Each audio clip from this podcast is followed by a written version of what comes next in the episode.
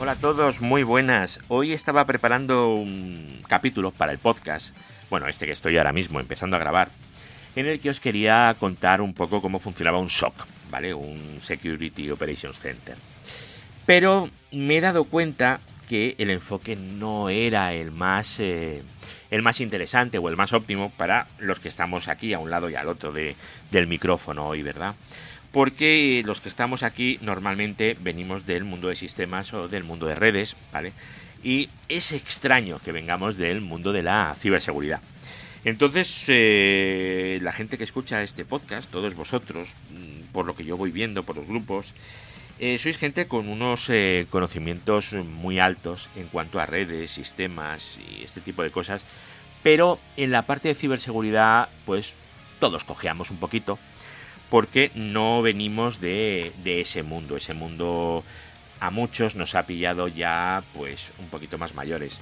Y de hecho hemos tenido que invertir una cantidad ingente de horas para saber de qué estábamos hablando, ¿verdad? Porque eh, muchas veces eh, tenemos que ir a reuniones en las que se va a hablar de este tipo de cosas.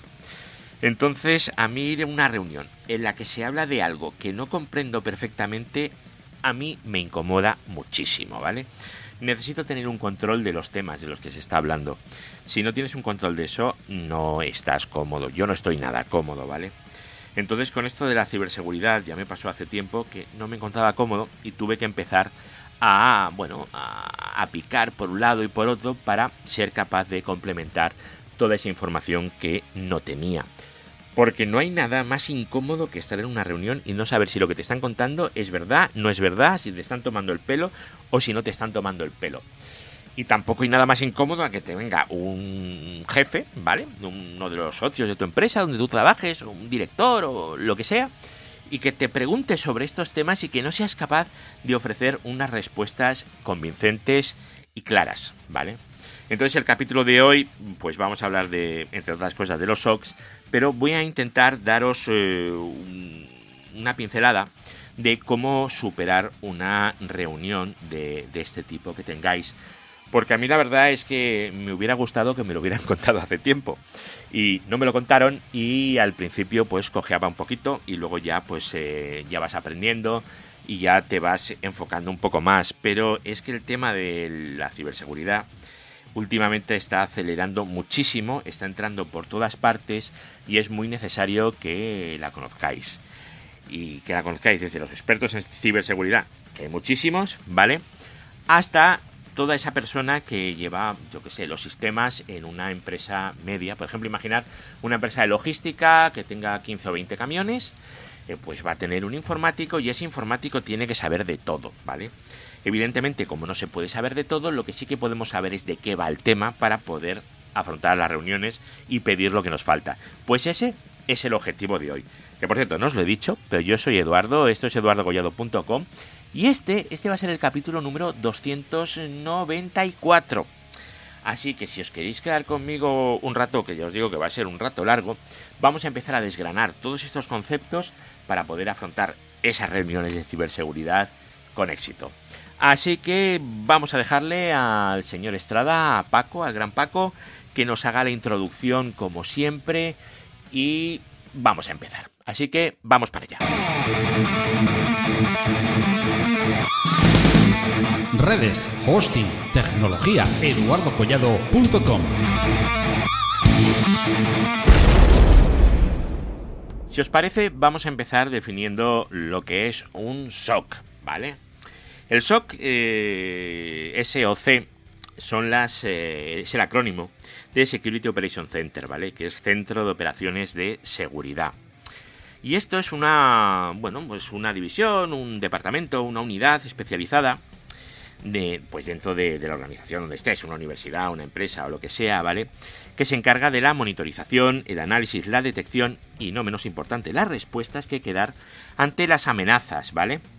Ante las amenazas que afectan evidentemente a la seguridad de nuestros datos, la seguridad de la información. El SOC es algo así como, como el NOC de la seguridad. De hecho, yo hace muchos años trabajaba en una empresa eh, francesa y estaba en el Reino Unido. Entonces eh, teníamos un departamento, que era el que yo pertenecía, que se llamaba NSMC, que era Network and Security Management Center, que era, era como un SOC con red, era un NOC que también llevaba partes de seguridad. Lo que pasa es que en aquella época, hace muchos años, la seguridad básicamente eran firewalls, ¿vale? Tampoco era mucho más. Pero bueno, es una cosa que ha ido avanzando y ya ha conseguido separarse, ¿vale? ¿Cuándo tiene que estar funcionando un SOC? Pues como funcionábamos nosotros en aquella época, 24 por 7, es decir, 24 horas todos los días de la semana, porque tienen que estar eh, revisando todo lo que está pasando, porque hay que proteger eh, todos los datos, los activos digitales, que se dice ahora, de la organización. Evidentemente esto lo puedes hacer para tu empresa, para tu organización o para otras eh, remotas, ¿vale? ¿Cuáles son las funciones? Pues veréis. Eh, antes hemos dicho monitorización, análisis, detección de amenazas, ¿verdad? Respuesta. Eh, vamos a ver estas un poquito qué son cada una, ¿vale? La monitorización, pues básicamente es eh, recoger y analizar los datos que nos van llegando de distintas fuentes, ¿vale? Por ejemplo, el Sixlogs de los routers o los firewalls o aplicaciones, por ejemplo. Podemos estar monitorizando eh, un WordPress, por ejemplo, ¿por qué no? O un directorio activo o servidores o, lo que sea, ¿vale? Y esto lo estamos monitorizando para poder identificar posibles anomalías. Eh, bueno, anomalías o cosas que estén pasando, es decir, actividades sospechosas, o sea, algo que no debería estar pasando, ¿vale? Esto, pues evidentemente incluye cualquier tipo de tecnología que nos vaya a permitir tener un conocimiento de lo que está pasando. Esto es la monitorización. Monitorizar es qué está pasando, ¿vale? Luego el análisis de, eventos. Esto también es una de las funciones de un SOC, ¿vale? Eh, la correlación de eventos de seguridad, ¿vale? Mm, tenemos los eventos, somos capaces de correlarlos, de relacionarlos unos con otros y de esa forma tenemos una visión completa de las amenazas que tenemos y podemos determinar el impacto potencial, ¿vale? La correlación de eventos es eh, algo sumamente importante, ¿vale? Tanto en un SOC como en cualquier otra cosa, ¿vale? Si esto pasa y eso pasa, normalmente eso también pasa, ¿vale? Eh, para hacer esto tenemos herramientas, ¿vale? Hay varias, hay un montón en el mercado, ¿vale? Y el SOC lo que tiene que hacer es, pues, identificar los patrones de ataques, comportamientos anómalos o cualquier otra cosa que pasaría desapercibida de, otra manera, ¿vale? Otra cosa que hace el SOC es la detección de amenazas, ¿vale? Identificar las intrusiones, los ataques, vulnerabilidades y todo esto hay que hacerlo, ojo, que es muy importante, a tiempo real, ¿vale? Para prevenir o, si no se puede, al menos minimizar el impacto que pueda tener, ¿vale? Eh, esto evidentemente se logra mediante detectores de intrusiones, ¿vale? Y otras tecnologías, ¿vale? De esto hablaremos ahora en, en un ratito. Luego, otra función del SOC, evidentemente, es la respuesta e incidentes, ¿vale? Es decir, documentarlo todo. Eh, aquí en esta respuesta a incidentes, esto incluye la implementación de medidas para parar, para, bueno, para contener y mitigar los daños, ¿vale? Que, que puede generar un incidente de seguridad. Y evidentemente esto también incluye la restauración de los sistemas afectados, ¿vale? Es decir, si hemos tenido un ataque o ha pasado algo que ha estropeado unos datos, pues tenemos que ser capaces de coordinar una respuesta, evitar eso para que no vuelva a pasar y luego también ser capaces de restaurar eso como estaba, ¿vale? Todo eso sería la respuesta a incidentes. Y luego por último, la última de las cosas que haría un SOC sería la gestión de la seguridad, ¿vale? Que esto es, bueno, eh, implementar y mantener las políticas, procedimientos, eh, ¿vale? De seguridad para proteger la información de la organización. Eh, es decir, revisar y actualizar constantemente todas las políticas de seguridad, adaptarse a nuevas amenazas. El otro día estábamos hablando de lo WASP 10, ¿verdad? y dijimos que una de las cosas que hacía era irse actualizando constantemente. Pues esta es una de las funciones del SOC, estar siempre, siempre, siempre, siempre alerta, ¿vale? Bueno, pues esto hemos dicho cuáles serían las funciones. Pero los componentes, ¿de qué está compuesto un SOC? Pues lo primero es de personas, el personal que trabaja en un SOC, ¿vale? Eh, el equipo que, que forma un SOC, pues es un equipo, debería ser un equipo multidisciplinar eh, dentro de las distintas áreas de seguridad de la informática, ¿vale? Eh, a ver, eh, ingenieros de seguridad, gente de redes, respuesta a incidentes, analistas, en fin. Depende el tamaño de cómo de grande sea lo que va a gestionar ese SOC, evidentemente. Y es importante tener un equipo multidisciplinar porque mm, la vida de la informática ya no es que uno sabe de todo, sino que tiene que haber gente que sepa cosas distintas para entre todos ser capaces de, tener una visión holística, ¿vale? Es decir, eh, lo que hace cada miembro es aportar pues habilidades únicas para la detección y la respuesta ante incidentes, ¿vale? Es eh, cada uno aporta de lo que sabe, de lo que sabe más, ¿vale? Y de esa forma tenemos una visión mejor. Ese es uno de los componentes, las personas que trabajan, el personal, ¿vale? Luego, evidentemente, las herramientas. Eh, las personas necesitan herramientas para trabajar. ¿Qué herramientas son? Pues eh, los IDS, los IPS, los SIEM. Esas serían las herramientas principales, ¿vale? Eh, los sistemas de detección de intrusiones, prevención de intrusiones y, y, bueno, lo que es la gestión de eventos de seguridad. Evidentemente esto es una cosa súper importante. WAPs y todo esto también, ¿vale? Y luego, por último, el último componente de, un SOC serían los procesos. Porque el SOC define y documenta los procesos de la gestión de la seguridad. Esto incluye el qué? Pues todo lo que hemos dicho ahora. Eh, la monitorización, el análisis, la detección, la respuesta ante incidentes y evidentemente la gestión de vulnerabilidades. Eh, van saliendo las vulnerabilidades, los CVs famosos, todo eso y todos esos parches hay que irlos aplicando y hay que saber cuándo hay que aplicarlos y hay que estar enterados de que eso se va, eh, va viendo y que hay que meterlo, ¿vale? O sea, esto es, eh, es un trabajo bastante, bastante arduo. Bueno, entonces, eh, todas estas funciones que hemos dicho, los componentes, tener toda esta gente trabajando, las tecnologías, los procesos que tenemos, luego que se monitorice, que se analicen datos, tal, no sé qué, todo esto, que al final es, es un pollo enorme, eh, ¿Nos va a traer algún beneficio? Pues evidentemente, ¿vale? Nos trae unos cuantos beneficios, como por ejemplo la mejora de la visibilidad de la seguridad, ¿vale? Eh, el SOC va a tener una visión completa de la seguridad de la organización. Y esto evidentemente nos va a permitir identificar y prevenir las amenazas de una forma mucho más eficaz, ¿vale? No es aquello de, uy, es que he leído en el mail este de una al día que hay un bug en... No, no, o sea, esto lo hace gente que se dedica a eso, ¿vale? Tiene una visión integral de toda la seguridad de la empresa. Y eso es eh, muy importante para saber si tenemos los datos, ¿vale? Los activos digitales que se llaman bien protegidos o no, ¿vale? Eh, luego, el SOC también nos va a permitir reducir el tiempo de la respuesta, porque es gente que se dedica solamente a detectar y responder a las eh, amenazas. Y están 24 por 7, o sea, el tiempo de respuesta va a ser muy, muy, muy, muy rápido. No es igual una empresa que tenga un SOC que una empresa que, bueno, que tiene a alguien que está suscrito a unas listas y se entera, pero por las mañanas lo lee, eh, algunas se le pasan, otras no, no es lo mismo, ¿verdad? Eh, luego, evidentemente, al centralizar la gestión de la seguridad y automatizar pues, las tareas repetitivas, porque en informática todo lo que haya que hacer tres veces hay que automatizarlo, ¿vale? Más de dos veces hay que automatizarlo siempre, si no estás haciendo el canelo. Bueno, pues todo esto es, eh, es una de las cosas que hace el SOC y esto es optimización de recursos, ¿vale? Es decir, mejora los recursos que, que tenemos, reduciendo costes pues asociados a la gestión y a la seguridad y luego evidentemente la mejora de la postura de la seguridad. El SOC ayuda eh, también a mejorar la postura de seguridad general de la organización. Es decir, el riesgo de que la organización sufra un ataque o un incidente de seguridad. Puede estar mejor preparadas las empresas, las organizaciones que tienen un SOC, ¿vale? Ya sea propio o externo. O sea, fijaros la de beneficios que nos está dando un SOC y lo importante que es tenerlo. Pues todo esto es algo que vosotros tenéis que saber cuando os hablen de un SOC o cuando os pregunten de un SOC. Tenéis que saber qué es, qué componentes tiene, qué beneficios tiene. Al menos saber estas cosas, ¿verdad?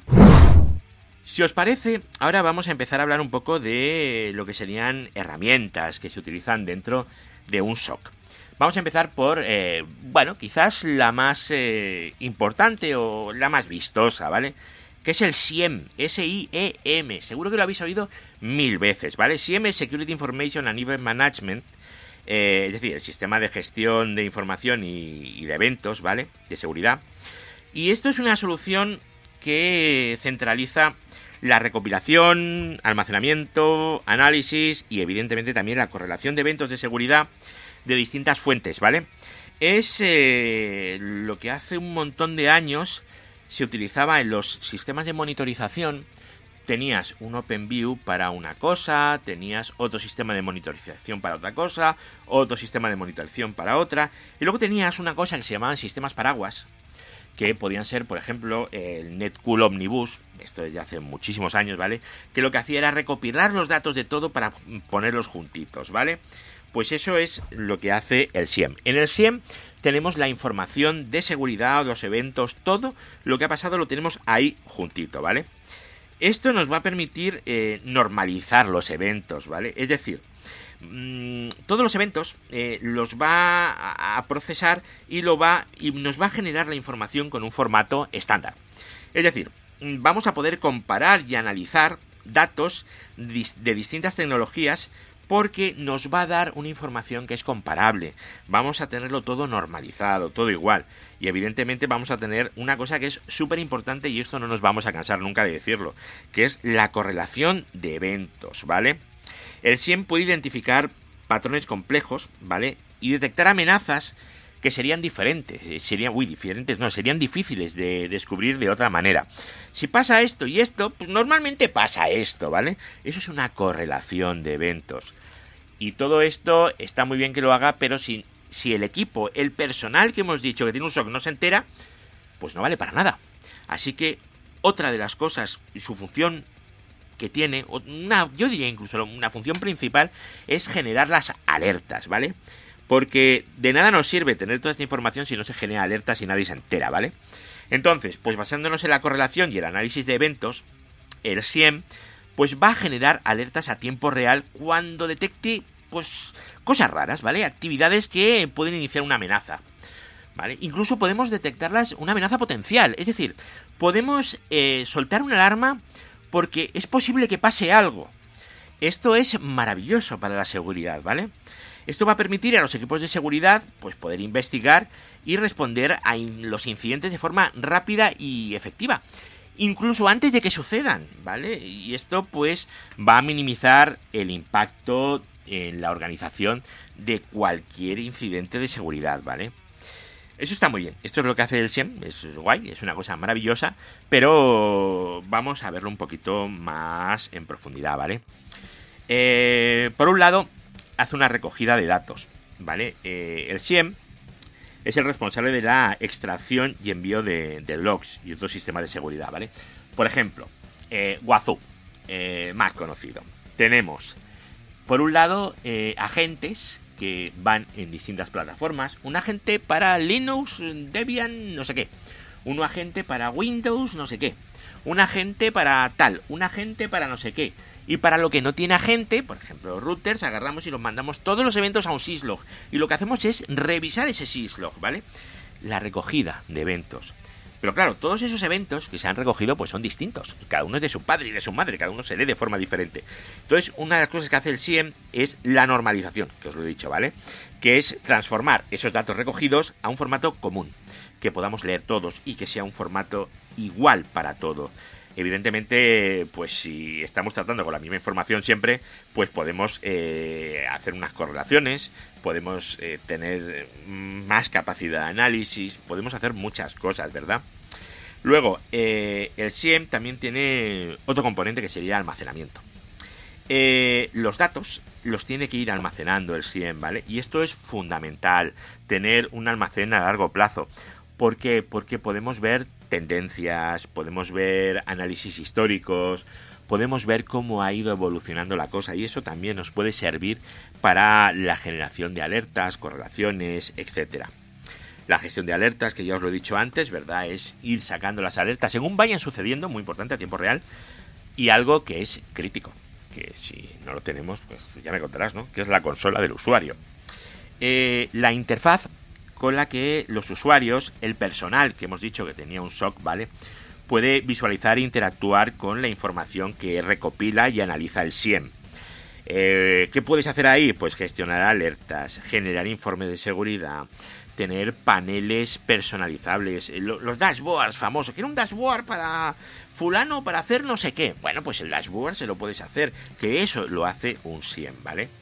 ¿Qué beneficios tiene todo esto? Como herramienta el SIEM, porque el SIEM es una herramienta, ¿eh? Es una herramienta dentro de un SOC, ¿vale? No, no nos confundamos pues va a mejorar la detección de amenazas, ¿vale?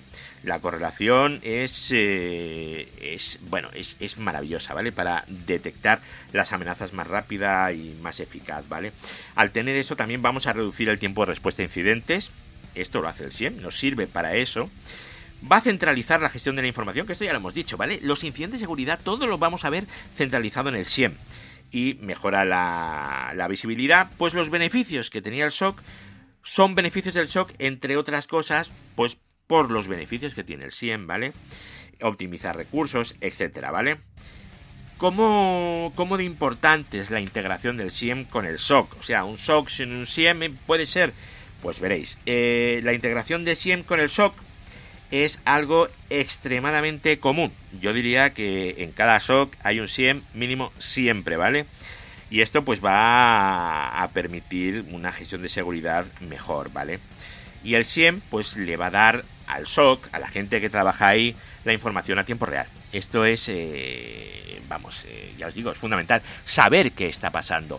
Igual que en un entorno de gestión de red, gracias al SNMP, sabemos si hay gestión, hay con, perdón, gestión, si hay congestión, si hay pérdidas de paquetes, ¿verdad? Que todo eso lo podemos saber a tiempo real, gracias a, la MIG y a la información que nos da el SNMP. Pues con un SIEM podemos saber exactamente lo mismo, pero aplicado a los eh, sistemas de seguridad, a la seguridad de la empresa. Vamos a ir a por otra herramienta que es el WAF, el Web Application Firewall, ¿vale? El firewall de aplicaciones web. Que es una cosa además de la que estuvimos hablando mi compañero Eduardo, Eduardo Taboada y yo, en un vídeo en el canal de YouTube de Tecnocrática. Y estuvimos hablando del WAF, mostrando un poquito, ¿verdad? Bueno, y podéis ir allí si queréis algo un poco más visual que un podcast. Pero el WAF, ¿vale? Al final, lo que tenemos que saber es que es un mecanismo que se ha diseñado para monitorizar, filtrar y bloquear tráfico HTTP entrante y, saliente, ¿vale? El tráfico que entra a la aplicación y el que sale de la aplicación también, ¿vale? Entonces, pues bueno, pues funciona pues como, como un firewall, como un escudo, ¿vale? Entre la aplicación web y e internet, ¿vale? Está ahí entre tu aplicación e internet, ¿vale? Interceptando y examinando pues las solicitudes de HTTP o HTTPS, ¿vale? Para poder detectar y bloquear aquellas que podían ser malintencionadas. Estuvimos hablando lo de lo, de las inyecciones de SQL, todo este tipo de cosas, ¿vale? Entonces el WAF lo que va a hacer es proteger las aplicaciones web contra una variedad de ataques eh, sin comprometer la accesibilidad a los usuarios legítimos, ¿vale? Es algo que tú pones en medio. Os estoy hablando del WAF, ¿vale? Porque hay una gran mayoría de aplicaciones a día de hoy que van todas por web, ¿vale? Es que hasta el Office lo tenéis por web, o sea que es extremadamente importante que tengáis las aplicaciones web bien protegidas, ¿vale? ¿Cuáles son las funciones principales del WAF? Bueno, pues eh, filtrar el tráfico web, evidentemente, realizar el análisis del tráfico HTTP eh, y bueno, pues hay una serie de reglas eh, predefinidas, las hay dinámicas, para bloquear una solicitud de un tipo, de otro, ¿vale? Todos estos filtros es lo que haría el WAF filtrando el tráfico web. Luego también, pues evidentemente, ya que lo filtras, ¿para qué? Pues para protegerlos contra ataques, ¿vale? Tenemos unos ataques comunes, ¿vale? Como por ejemplo, eh, las inyecciones de SQL, el cross-site scripting, el cross-site request forgery, o la inyección de comandos también, o, ataques de fuerza bruta, bueno, ahora no se me ocurren muchos más, pero por ahí va un poco, ¿vale? Todos estos tipos de ataques son los que nos va a proteger el WAF y va a mejorar la seguridad de la web. Eh, evidentemente, implementar el WAF, WAF va a contribuir a fortalecer la postura de seguridad de las aplicaciones web, minimizando el riesgo de brechas y de seguridad.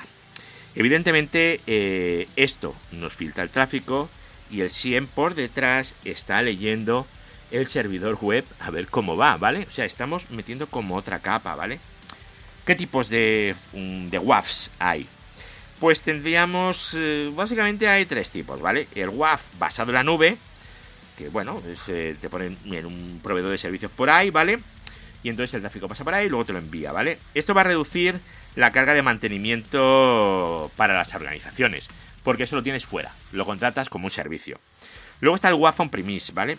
Esto se instala dentro de tu propia infraestructura. Eh, y luego los híbridos, que son pues ni uno ni otro, ¿vale? Entonces, pues, eh, pues lo, hace, lo que haces es mezclar los dos mundos. ¿Qué beneficios nos da esto? Pues eh, os he dicho ya, la protección contra ataques comunes, mejorar la seguridad web y luego también reducir el tiempo de respuesta a incidentes. como el WAF está bloqueando las cosas, lo va a hacer de forma automática. Entonces, eh, la respuesta es, eh, si es algo que puede bloquear el WAF, es cero. O sea, es muy rápida. Entonces, el tiempo para protegernos es muy rápido.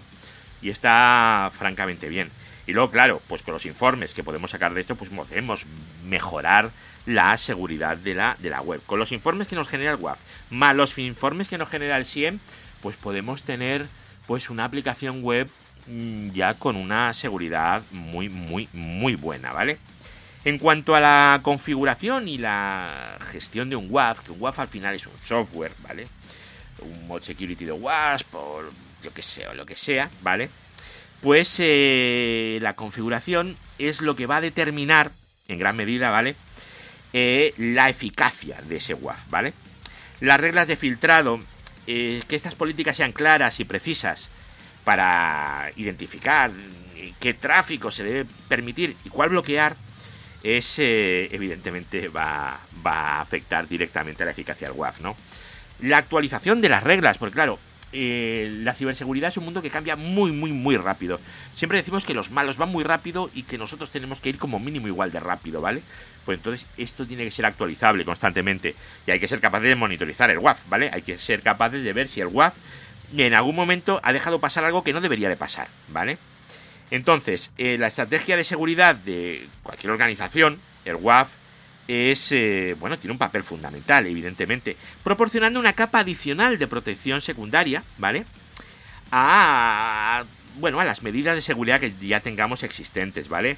Pues eh, temas de firewall normal, o temas de, de SIEM, o temas de lo que sea, y tener un WAF además nos va a dar otra capa que es muy interesante tener siempre. Ahora vamos a ver lo que sería el IDS, que no lo confundáis con IPS, ¿vale? Ahora os cuento el IDS, luego el IPS y luego si os parece bien vamos a tratar un poco las diferencias porque por alguna razón eh, en plan general se confunden, ¿vale? Entonces vamos a ver uno, luego el otro y luego os cuento un poco las diferencias que hay. Veréis, IDS, Intrusion Detection, muy importante, Detection System, ¿vale? el sistema de detección de intrusos. Eh, bueno, pues esto funciona como, como un vigilante de seguridad, ¿vale? Pero el cual nunca se cansa y está monitorizando constantemente, ¿vale? El IDS monitoriza la red o el sistema informático, ¿vale? Y lo que está buscando es indicios de actividades eh, maliciosas no autorizadas, ¿vale? Y al identificar estas actividades, el IDS va a permitir a los equipos de seguridad actuar antes de que los intrusos causen daños considerables. A ver, si esto lo mandamos al mundo real, estamos hablando, por ejemplo, de las eh, vallas de protección de los recintos que son capaces de detectar cuando alguien ha tocado esa valla. Todavía no han entrado, pero van a entrar, lo van a intentar. Entonces vamos a ganar un tiempo y nos va a permitir estar ahí antes, ¿vale? Eh, ¿Qué funciones tiene el IDS? El Intrusion Detection. Muy importante que os acordéis del Detection, ¿vale? La monitorización. El IDS, eh, bueno, está capturando y analizando pues eh, el tráfico, ¿vale? Y las actividades del sistema buscando comportamientos inusuales, ¿vale? Algo que no debería de suceder. esto lo hace empleando distintos métodos de detección, ¿vale? Analizando cosas, ¿vale? Eh, utiliza detección basada en firmas, anormalías y comportamiento para evaluar la información recopilada, ¿vale? Y distinguir las actividades legítimas de las que no lo son, de las que son potencialmente peligrosas, ¿vale? El IDS evidentemente va a generar alertas que alguien las tendrá que ver Y los analistas, ¿vale? Basándose en esas alertas, van a poder hacer una investigación, ¿vale? Y van a poder entrar a esa actividad y detallar más información, ¿vale? Y ante intrusiones, dependiendo de la configuración y la integración del IDS con otro sistema de seguridad, pues podemos automatizar acciones, ¿vale? O facilitar las respuestas manuales, ¿vale? Eh, es decir, podemos hacer que el sistema responda solo o que al operador le salte una alarma con un mensaje muy concreto para que el operador pueda eh, actuar de una forma concreta ante algo. Eh, IDS eh, hay tres tipos, ¿vale? Que son los basados en red, los basados en host y los basados en aplicación, ¿vale? Los NIDS, Network IDS, ¿vale? IDS basados en red, van a centrar eh, su actividad en la monitorización del tráfico de red. Y van a estar analizando los paquetes para buscar patrones sospechosos en la red, ¿vale? Los basados en el host, los HIDS, host IDS, lo que hacen es monitorizar los sistemas eh, individuales, ¿vale? Eh, ya sean servidores, estaciones de trabajo o lo que sean, ¿vale? Revisando, pues, eh, archivos de registro, llamada de sistemas y otras actividades del host para detectar e indicación, indicativos o indicadores de que el sistema se está comprometiendo, ¿vale? O sea, que puede comprometerse, es, buscan indicios, ¿vale? Y luego los tenemos basados en aplicaciones, el AIDS, Application IDS, ¿vale? Estos son específicos para aplicaciones y esto lo que hacen es vigilar el comportamiento y las transacciones de aplicaciones específicas, ¿vale? Lo que se intenta es identificar actividades anómalas que pudieran sugerir un ataque, ¿vale? Eh, ¿Cómo detecta? Pues, eh, pues con una detección basada en firmas, esto, ¿vale? O con detección basada en anomalías, ¿vale? Pues cuando hay algo que no es normal, o basada en comportamiento. Lo que hace es ver eh, el comportamiento a lo largo, de largo plazo de los usuarios y aplicaciones para identificar acciones que se van a desviar de los patrones habituales, ¿vale? Cuando algo no es normal, te tiene que avisar. El IDS va a mejorar la seguridad, va a reducir el tiempo de respuesta y nos va a dar información sobre amenazas, ¿vale? Eso, casi todas estas herramientas están enfocadas a conseguir lo mismo. Pero tiene una, tiene una limitación, ¿vale? Que es que, bueno, tiene varias limitaciones, ¿vale? La primera es que no es infalible, porque el IDS no puede detectar eh, todas las formas de intrusión, ¿vale? Las cosas nuevas, pues no las detecta, es como un antivirus. Si el virus acaba de surgir, pues no tienes la firma y no lo vas a detectar. Puede generar falsas alarmas. Eh, por ejemplo, en el caso que os he dicho de la, de la valla antes, que está por fuera de un, de un recinto, de un complejo, si llega un pajarito y se apoya en la valla, pues a lo mejor también salta la alarma, ¿vale? Pues aquí es igual, ¿vale? Eh, puede haber actividades legítimas, pero que no tengan un comportamiento estándar. Entonces, pues bueno, pues esto va a generar que nosotros, como SOC, como organización, ¿vale?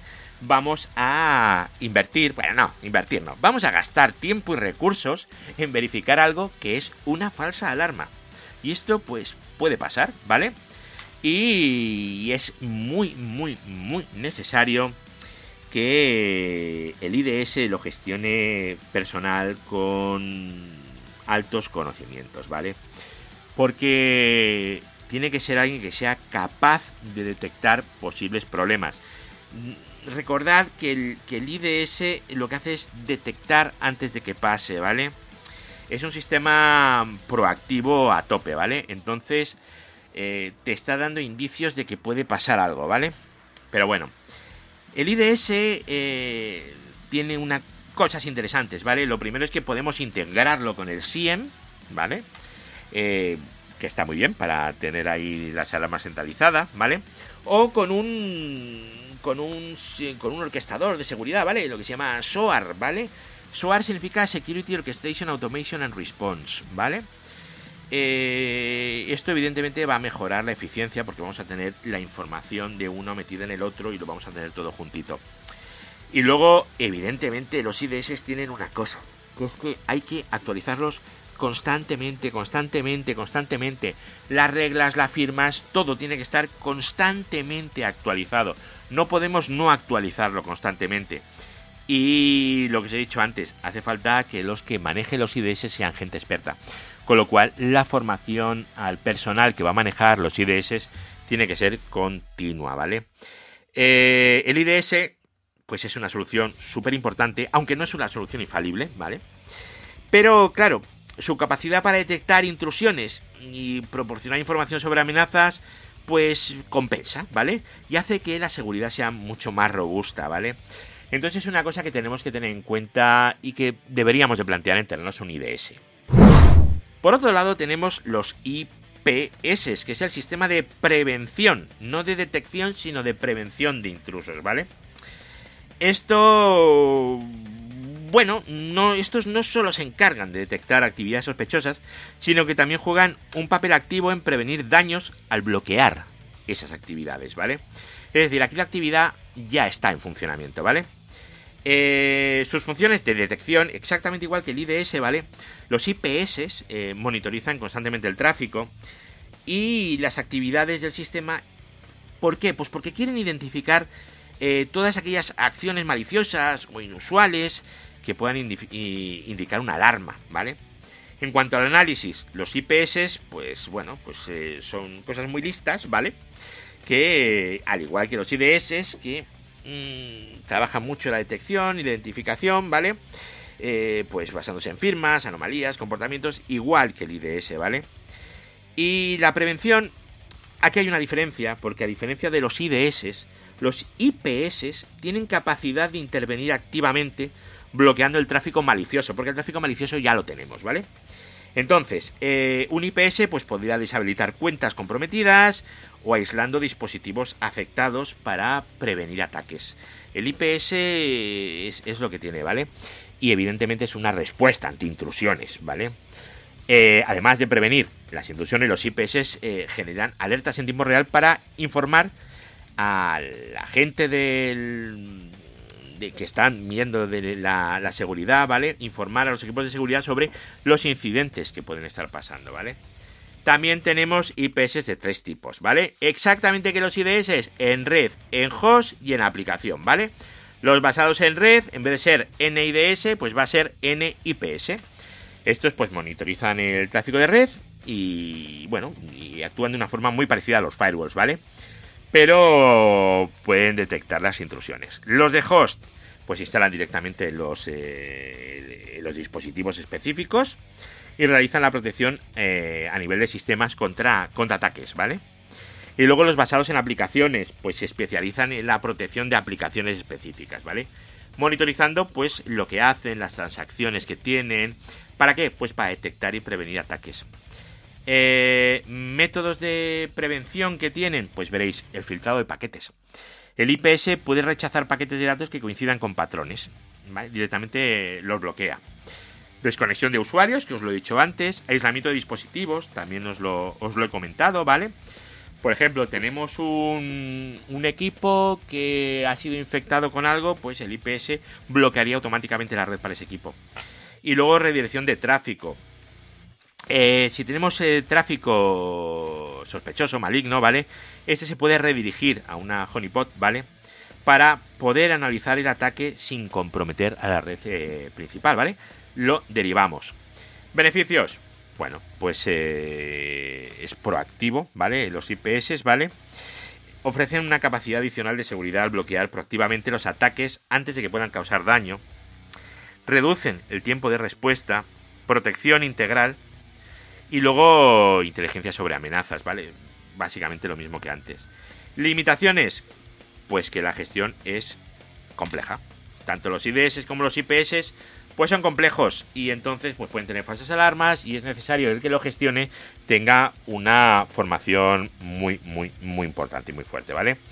Se puede integrar evidentemente con qué? Pues con los SIEM y el SOAR, lo mismo que, el otro, ¿verdad? Y el mantenimiento y actualización constante porque tienen firmas exactamente igual y la capacitación de, de la gente que está trabajando ahí. Vale, pero ¿qué diferencia hay entre el IPS y el IDS?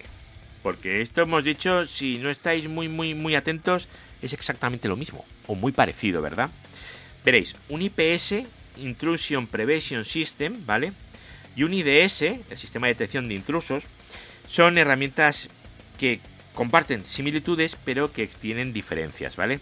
Las similitudes es la detección de intrusiones, esto lo hemos dicho antes, ¿verdad? El análisis de la información y que genera alertas, ¿verdad que sí? Eso, eso es. Pero eh, hay diferencias, ¿vale? El IPS, su función principal es prevenir las intrusiones. Y el IDS es detectar las intrusiones. Es decir, la intrusión ya está. El IPS va a bloquear el tráfico maligno, malicioso. Sin embargo, el IDS va a generar alertas. El IPS va a tener un enfoque totalmente proactivo, ¿vale?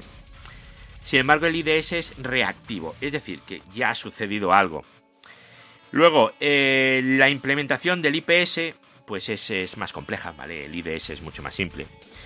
Y en cuanto al coste, el IPS hace más cosas, entonces es más costoso. El IDS es más baratito, ¿vale? Es menos costoso. En fin, eh, el IPS lo que hace es prevenir las intrusiones antes de que causen daños. Y el IDS lo que hace es detectar las intrusiones y alertar a los equipos de seguridad para que puedan tomar medidas, ¿vale? Es eh, las dos diferencias que hay, ¿vale? ¿Cuándo vamos a elegir uno o el otro? Bueno, pues dependiendo de las necesidades de una organización, ¿vale? El IPS es eh, ideal para aquellas organizaciones que están buscando una defensa proactiva contra intrusiones y que pueden afrontar la complejidad y costo de, implementar un IPS, ¿vale? Sin embargo, un IDS es adecuado para organizaciones con, con menos dinero, con recursos más limitados, con menos gente, ¿vale? Y que necesitan una solución más básica para detectar intrusiones, ¿vale? Entonces, si sois una empresa pequeñita, no tenéis ni mucho dinero o mucho personal os intentan vender un IPS, pues a lo mejor no es lo que necesitáis. A lo mejor tenéis que iros a un IDS porque vais a poder gestionar un poco mejor, ¿vale? O al revés, sois una empresa mastodóntica de grande y os vienen con una solución que es que a lo mejor se os queda corta, ¿vale? Eh, ¿Qué es lo ideal? Pues lo ideal es tener un IPS y un IDS. Eso es lo ideal, ¿vale? En un mundo ideal, eso es maravilloso. Y hay otra cosa que es ideal, que es tenerlo integrado tanto con el SIEM como con el SOAR, ¿vale? Con el sistema de orquestación y con el, con el Wazoo que tengáis de turno, ¿verdad? Y esto es lo ideal que tenéis que tener tanto en un IPS como en un IDS. Vamos al SOAR. Veréis, SOAR, que bueno, SOAR, S-O-A-R, esto viene de Security Orchestration, Automation and Response, ¿vale? Esta es la, mm, la evolución, ¿vale? De la capacidad de las organizaciones para abordar las amenazas de seguridad, ¿vale? Mediante la integración de distintas herramientas de seguridad y la automatización de, de los procesos, ¿vale? Los SOAR van a permitir una respuesta más rápida y coordinada a incidentes de seguridad. Y van a mejorar pues un montón tanto la eficiencia como la eficacia de los equipos de seguridad. ¿Cuáles son las funciones de los SOAR? Pues como indica su nombre, la orquestación, Security Orchestration, ¿vale? Eh, el SOAR va a unificar y coordinar las herramientas y procesos de seguridad, ¿vale? Y va a facilitar una operativa integrada, ¿vale? Es decir, eh, todo el mundo a la vez, ¿vale? Mm, y esto va a mejorar la detección de amenazas y capacidad de respuesta ante incidentes. Es decir, vamos a automatizarlo todo. Tenemos eh, las herramientas, eh, digo las herramientas, las, alarmas, todos los avisos, todos juntitos y luego podemos automatizar y orquestarlo absolutamente todo, ¿vale? La automatización, evidentemente, es una de sus funciones también, ¿vale? Principal. Y luego la respuesta. Porque podemos... Eh, el SOAR nos va a proporcionar marcos de trabajo y playbooks, ¿vale? Eh, playbooks de Ansible.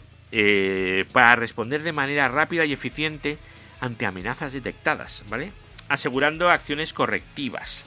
Es decir, si pasa esto, lanzas este playbook, ¡bumba! Y se reconfiguran los sistemas para que hagan algo, ¿vale?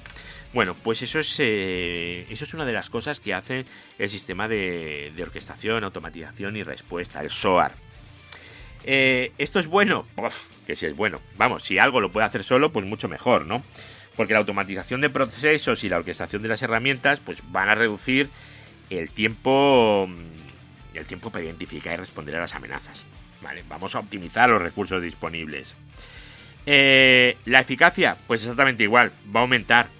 Y luego la, visibilidad, pues vamos a tener una visión de todo. Si ya la teníamos con el SIEM, pues con esto más, ¿vale? Y además vamos a permitir que todo funcione de una forma mejor, más rápida, ¿vale? Y bueno, esto lo podemos eh, integrar. ¿Con qué? Pues con el SIEM, con el IDS con el IPS. Todo esto lo podemos integrar todo de forma que tengamos eh, unos sistemas de detección y prevención de, de intrusiones, todas las alertas que van a ir eh, a una aplicación, al SIEM, eh, la monitorización de absolutamente todo, de los paquetes, de los sistemas, de las aplicaciones, ¿vale? Y luego todo eso nos va a generar las alarmas y vamos a tener pues todo en un cuadro que luego pues ya os digo montáis un dashboard para unas acciones completas o generéis unos informes y tenéis una visión de la seguridad de vuestra red em, magnífica, ¿vale? Eh, a ver, el SOAR, la implementación es... Eh, esto no es llegó y siguiente, siguiente, siguiente, ¿vale?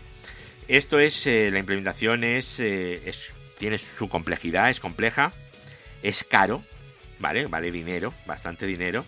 Y el mantenimiento es, es constante, ¿vale? O sea, SOAR, a ver, el sistema de orquestación y tal es caro, es caro y no todo el mundo puede puede permitírselo.